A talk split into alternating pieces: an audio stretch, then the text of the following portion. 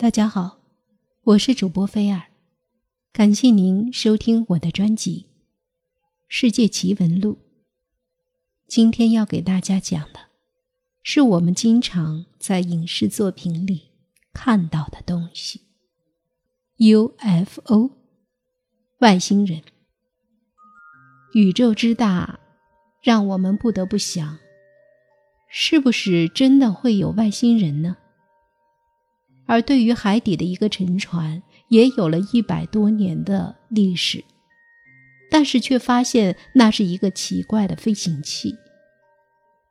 宇宙那么大，地球真的是孤独的吗？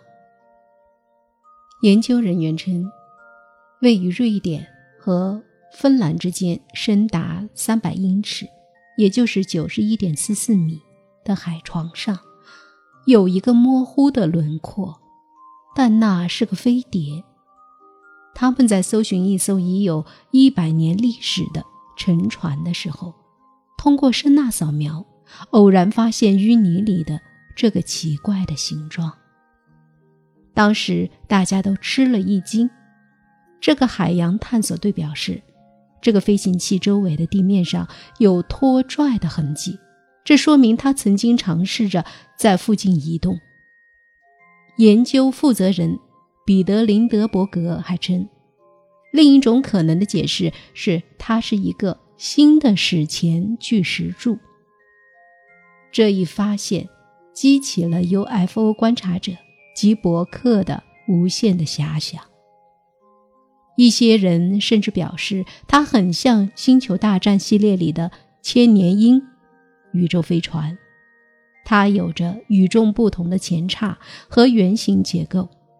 瑞典报纸已经在第一版刊登了这样的故事，并询问这是否果真是外星生命的第一个迹象。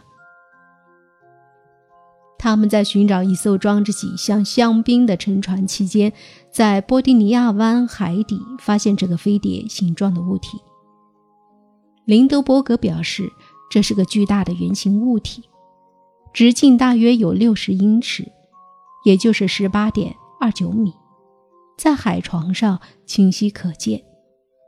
他说，在这项探索工作中会获得很多与众不同的发现，但是在我长达十八年的职业生涯中，还从没见过这种情况。它是一个完美的圆形结构。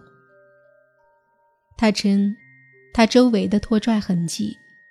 可能显示了这个飞行器是在哪里降落的，以及它向前滑动的距离。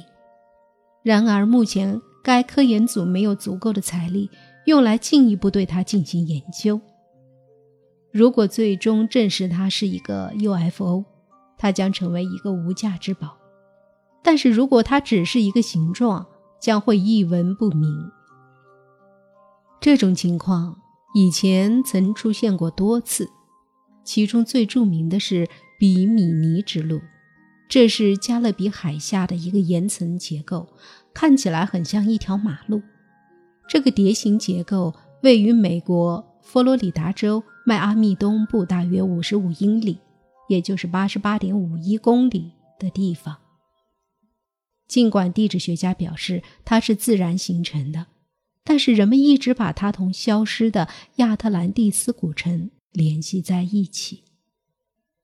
专家指出，飞碟是圆形物体的想法可能也是不对的，因为最初看到的这种飞行器，结果被证实是错误报告产生的误导。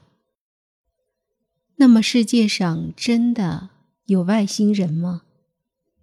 外星人会降落在地球吗？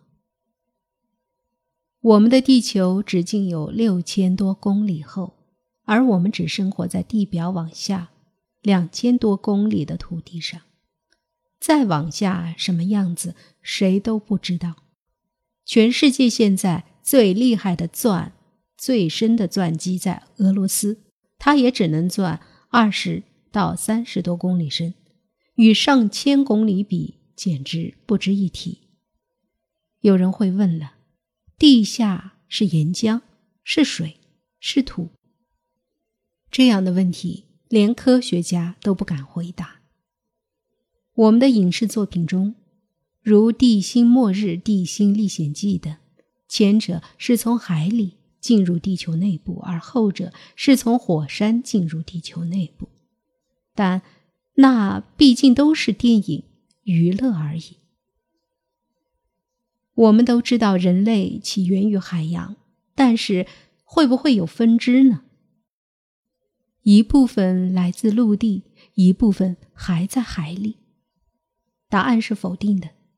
像这样的事情是有可能的，因为很多在海上工作的工作人员，包括各国的海军，他们都曾发现海里有 USO，是指海里的不明生物，如脚印、不明船只、不明潜艇、不明建筑物、不明发光体等等。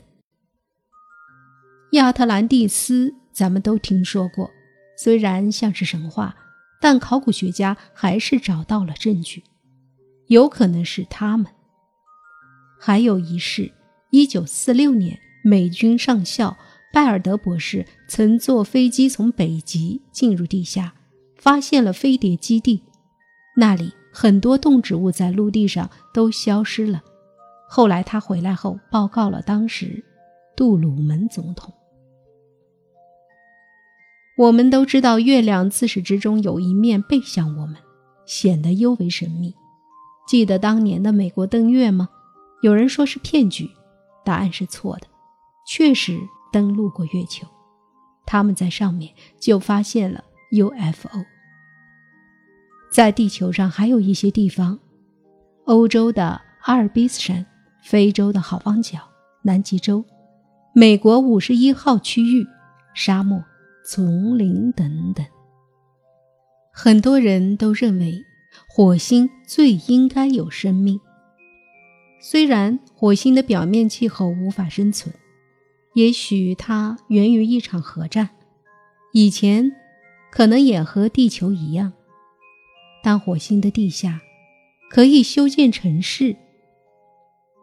很多有关于 UFO 外星人。等等的消息都是猜测，没有确凿的科学依据。UFO 多数人都不信，说是假的。但是有很多有关于 UFO 和外星人的消息和报告，尤其在美国报告的最多。知道罗斯威尔事件吗？他们被送到五十一号区，这里只有研究人员和总统可以进入。实验室建在六十到一百多米深的地下。这个基地连美国本国飞机都不允许从上空飞过，卫星没有办法和苏联商量勉强通过。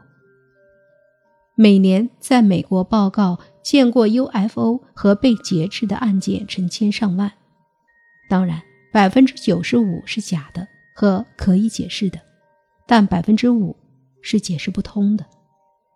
有名的除了罗斯威尔事件之外，还有几个，比如有一次六到七个飞碟在白宫的上空盘旋，还有人在空间站发现，在大气层上空有很多小型的飞行器在活动。像这样的事件是造不出来的。在中国有三件 UFO 事件比较出名，第一个是谁在背我飞行，第二，贵阳空中怪车，第三，凤凰山事件。人类探索 UFO 的脚步一直没有停过，很多有关于外星人的传说报告都是以讹传讹，但是这也说明了人类感到了孤独。在宇宙中，地球真的是孤独的吗？偌大个宇宙，只有地球一个可以生长生命的星球吗？您觉得呢？